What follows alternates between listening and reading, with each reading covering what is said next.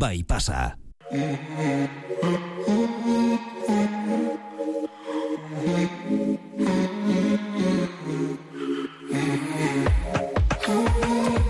Bueno, Bacazetarian ya ponía que le Clecuao garrantzitsua izan du gaur, eta robotei buruz, eta aritu gara, egia esan, entzule asko kidatzi digute, esateko ez genekien, Euskal Herrian dagoeneko robotak iritsi, iritsiak zirenik, beraz, gerturatu beharko gara bertara. Baina, e, Japonekin zerikusia du gaur iztegian sartuko dugun hitz berria, eta gainera o letrak erekin hasten da, ezta, loina, arratsaldeon. Arratxaldeon olaia, ba, bai, eta gainera, e, Japoniara joanik e, bertako zein ohitura edo usadioarekin lotzen dugu beti Japonia, ba, normala izaten da abegi onarekin edo abegi bikainaren herrialdea iruditzen zen. Bai, egia da, horregatik dela zaguna Japonia, beraz, gaurko hitzak zerikusia du Japoniarren izaera horrekin? Horrela da, omotenashi hitzaren atzean dagoena ikasiko dugu gaur eta omotenashi hitzaren atzean e, ustez Japoniarren abegi ona dago, abegi ona, baina zerbait gehiago ere bai diotenez ikusiko dugu ea hori egia ala ez den. Gari Hortigosa, Tokio, Arratsaldeon. Ah, kaixo hartzaldeon, hartzaldeon zelan. Ondo, konta iguzu, azteko eta behin, zertan diar duzu Tokion eta noiztik bizizaren Japonian? Ba, Japoniara etorri nintzen duela ja sortzi urte edo gehiago. E, eta Tokion hiru urte dara matzat. Horretik, be, ba, osakan eta egon nintzen. Eta orain irakaslea naiz. E, batez ere, bueno, Espainiara eta Euskara irakasten ditut. Euskara irakasten dut unibertsitatean e, etxepare institutuak daukan irakurletzaren bidez. Eta, omoten hasi, Japoniako abegi ona hori hasieratik nabaritu zenuen? Bale, lehenengo eta esan behar dut, e, omoten hasi kontzeptua e, gauza berezitzat hartzea pixka bat, e, bueno, tontoa edo iruditzen zaidala. Ba, e, ba esan, omoten hasi esan nahi duelako, ba, hospitalitatea, oza, besterik ez.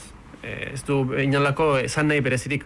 Egia da, Japonian hospitalitatea, hospitalitatea edo, bueno, bezeroarekiko tratua, ba, berezia dela. Osa, desberdina dela noski Europan dagoenarekin. Baina, bueno, e, bueno, hori izan da, hemen bezeroarekiko tratua desberdina dela, nabaritzen da lehenengo gunetik. Bai, oza, bidaian badatorri edo nor, hori nabaritzen da, bai. Desberdina da, baina zertan, zertan nabaritzen da? Ba, denetan e, nabaritzen da, ezta? Osea, denda batera sartu eta segituan e, bueno, beti beti agurtzen zaituzte dendakoek. E, agurtu behar zaituzte.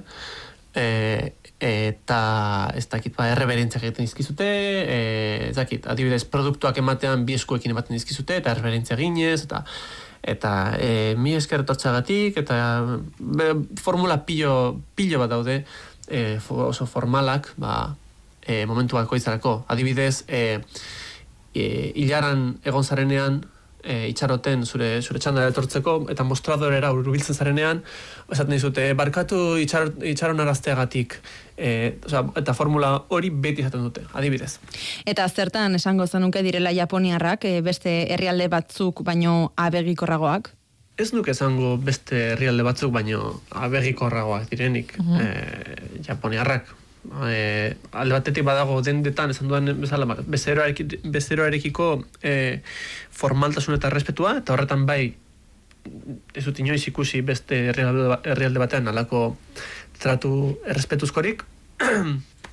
Baina a, pertsonen artean, pertsonen normalen artean eta etxe batera gonbidatzen bat zaituzte ba, bueno, agegikorra dira, bai, baina ez dut ez nuke esango beste baten baino gehiago. E, oso, esango nuke, e, zakit, formalistak edo direla. Hau da, e, eta zentzu guztietan, e, formak zaintzea oso oso oso garrantzitsua da.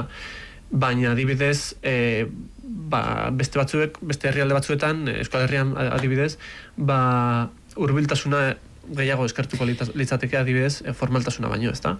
Ala ere gari, eh, abegi honetik arago doan kontzeptu bat dela irakurri dugu batean eta bestean, zer esan nahi du horrek? Ez nuke esango arago, aratago doan kontzeptua denik. Osa, uh -huh. ezakit ondo zer irakurriko zenuten, baina a, mistizismoa asko dago hemen Japonia eta Japonia ere buruz eta pizka bat e, gehiagizko iruditzen zait. Hau da, umoten hasik hospitaletatea esan nahi du.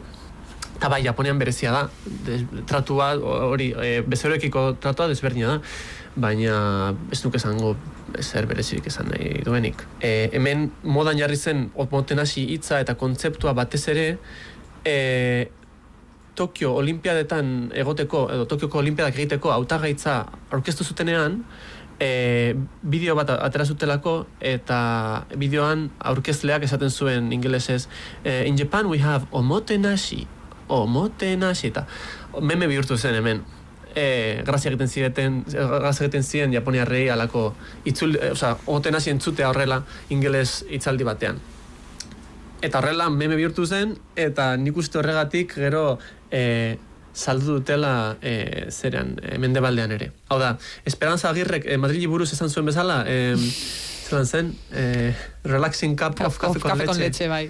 in la Plaza Mayor. Ba, alako zerbait. Alako zerbait gertatu zen omoten hasi hitzarekin Japonian, eta saldu dute. Baina, bueno, e, meme, memeak aparte, e, bai, e, oza, hospitalitatea edo bezeroarekiko tratua esango nukenik, desberdina da hemen. E, beste kontzeptua da, ba, bai. Bezeraren arreta bikainarekin ere lotzen da askotan hitza aipatu duzu, e, zer gertatzen da? Bezeroak beti du arrazoia Japonian? Uh, bai, bai, hemen, e, bai, bez- bezeroak beti du arrazoia. Hemen, e, Japonian hori egia da. Bueno, e, izatez hemen esaten dutena ez da bezeroak arrazoia duela, baizik eta e, bezeroa jainkoa dela. E, okeak sama, kamisama, esaten da. E, eta gauza interesgarri bat, e, justo omoten hasi honekin lotuta, eta nire ustez pixka bat interesgarriago dena e, linguistikoki, bada e, bezero hitza eta gonbidatu hitza berdina dela, okeako. Beraz, e, zure etxera datorren norbait eta zure dendara eroste datorren nor, norbait, norbait berdina da. Osea, e, hitz berdina erabiltzen da. Eta nik uste horrek ba, baduela alako interes bat, ezta? Osea, tratatu duz- dituzula bata e, bezero gisa, etxean daukazuna, eta bezeroa zure etxera datorren e, norbaiten gisa. Bai, eta gogoratuko dugu kafe con leche Plaza Mayorren hartzea eh, eskatu zuena Ana Botella zela. E, zu bertan bizizarenetik, Japonian bizizarenetik, zertan ohartu zara uste baino antzekoagoak garela Euskaldunak eta Japoniarrak? Ez nuke esango japoniarrak eta euskaldunak oso antzekoa direnek bat ere ez. E, pf, ez dakit, eh? E, esango nuke agian demagon, ba, ez dakit, estatu batuarrekin demagon, konparatuta, ba, euskaldunak eta japoniarrak pizka bat e, itxiagoak garela, bueno, itxiagoak ez nuke esango, e, pizka bat um, a, sozialki ezain, ezain irekiak, adibidez, ezta? Osa, ez gara azten e, edonorekin kalean hitz egiten, demagon. Eta hori, ba, estatu batuetan gertatzen omen da, edo ez dakit, e, e, Latinoamerikan ere gertatzen omen da. Ba, zentzu horretan, ba, bai, e, agian antza daukago.